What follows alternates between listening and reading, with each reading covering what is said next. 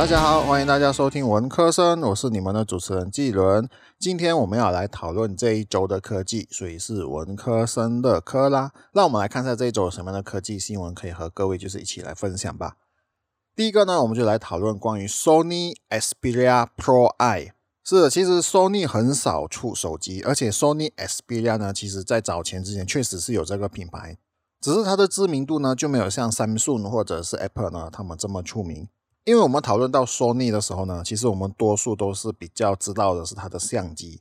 但是这部 Sony Xperia Pro I 呢，它就是把相机的功能跟一些的规格呢，就搬到了手机。那我们现在就来讨论关于这部手机的规格吧。其实这个 Pro I 里面的那个 I 呢，是代表着 Imaging。这部手机呢，它是六点五寸的 OLED 显示屏，它拥有四 K HDR，一百二十赫兹的刷新率。处理器方面呢，就是高通骁龙八八八的晶片，然后呢，当然是拥有五 G 的处理器。内存和容量呢，就是十二 GB 的内存加五一二 GB 的容量，并且支持 Micro SD 卡的那个扩展哈。电池方面呢，就是拥有四千五百毫安时的电力，三十瓦的快充，支持 Type C 的接口，拥有 IPX 五、IPS 八的防水和 IP 六 X 的防尘。所以现在呢，我们就来讨论关于这部手机的特点，就是它的镜头啦。因为我们相信说，Sony 帮别的手机做了这么多的镜头，我相信对于他自己自身的手机的镜头呢，应该也是不会很吝啬的。所以，我们就来讨论关于它的镜头，而且它的镜头确实是蛮特别的。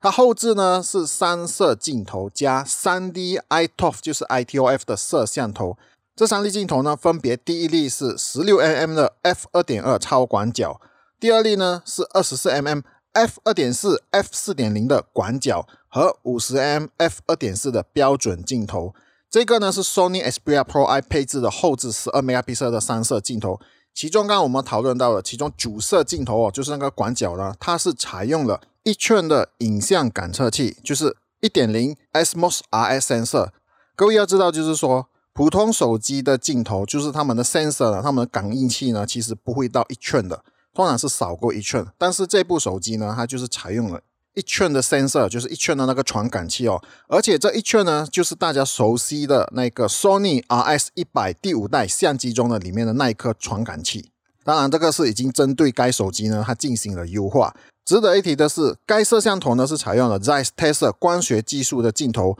具备了玻璃非球面的镜片，它就是能够产生低边缘影像失真的高解析摄像。对比和清晰度呢也是更加的鲜明。同时呢，在镜头的所有表面均使用 tsar 的抗反射涂层，即使在较差的光源条件下呢，其光学设计也能够随时确保影像呈现优异的亮度。而该镜头呢，也是提供了双光圈，就是刚刚我们有念到的，它是双光圈哦，二十四 mm。F 二点零和 f 四点零的两种选择，就是让用户呢可以尝试不同的景深，就是拍摄出来不一样的照片呢，就是我们所谓的会有那种 bokeh 效果的照片。除了主摄镜头之外呢，Xperia Pro I 呢另外有两个镜头呢，同样是十二 megapixel，分别呢是十六 mm 超广角和五十 mm 的标准镜头。Xperia Pro I 呢还搭载了最新的 Bionic X for Mobile 影像处理器，也就是它的那个处理器，这个图像的处理器呢，就是专门 Sony 设计给它的手机的。就是 Sony 独特的前端 LSI 和一圈的影像感测器，以及 Sony 的原创影像处理演算法联手合作，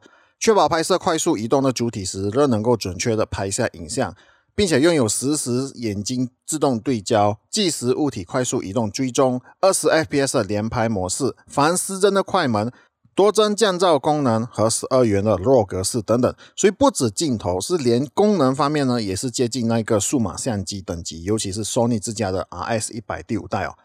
前置镜头呢，就是八 megapixel 的自拍镜头，然后呢，它是 f 二点零，然后售价方面呢，它是一千七百九十九点九九美元，基本上就是一千八美元呢，然后马币大概就是。七千五到八千左右吧，就是这个价位呢，是和三星的折叠式手机几乎同价，甚至是比苹果一 TB 的 iPhone 十三 Pro Max 更多两百元。所以说这部手机的价钱呢，真的就是非常的高，比目前最受欢迎的苹果一 TB iPhone 十三 Pro Max 更贵。但是呢，我也是觉得，只有这样的手机呢，尤其是在镜头方面，才是真正意义上就是配得起 Pro 的这个字眼。然后也明显的这个价位呢，并不是我们这种普通的使用者能够买得起的，而是真正 Pro 的使用者才能够买得起的。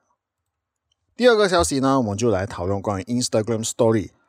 Instagram Story 呢，终于可以就是放那个连接了。很常我们看到网红的 Story 时呢，他们就会放一些连接，就比方说他们 YouTube 的连接、Facebook 的连接，或者是他们工商的那些连接。而我们自己呢，确实是不能够放的。这是因为在过往的时候呢，Instagram 是有限制，只有一万个 follower 的人，或是只有蓝勾勾的账号，就是 Instagram 认证的账号呢，他们才能够放这个连接。不过现在呢，每一个人都可以放连接了。这对于像我没有一万位 follower 的创作者呢，无疑是一个好消息啦。因为这样，每当我发布新一集的博客的时候呢，我就能够在 Story 及时的通知，并放上连接呢，就是让各位听众更容易的收听到我的博客节目。如果各位不懂怎么放这个连接的话呢，其实放这连接也很容易，就如在 Instagram Story tag 人一样，只需要将内容上传到你的故事后，从顶部的导航栏进入贴纸工具呢，点击连接贴纸，并输入你想放的连接就好。不过，既然全部人都可以放连接的时候呢，各位使用 Instagram 的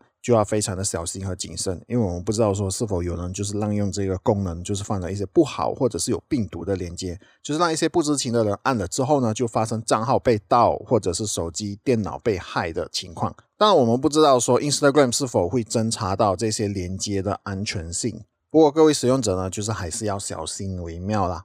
以上呢就是我这一个星期有兴趣的科技。其实这个星期呢有一个更大的消息，就是那个 Facebook 换名字变成 Meta。我觉得我应该会另外录一集，就是关于什么原因或者是在什么样的情况 Facebook 会换成 Meta 吧。如果各位喜欢这一集的话呢，就考虑订阅并且分享我的频道吧。各位也可以在面子书。IG 和 Twitter 呢，搜寻 Q 人家就可以找到我啦。我的 Medium 呢，不时也是会有文字上的更新，就是我会把我的播客的讲过的一些的内容呢，就变成文字的方式放在 Medium 那边。如果各位是喜欢阅读的话呢，也一样在 Medium 那边搜寻 Q 人家就可以找到我啦。OK，就谢谢各位的收听，非常的感恩。你现在收听的是文科生，我们下一集再见。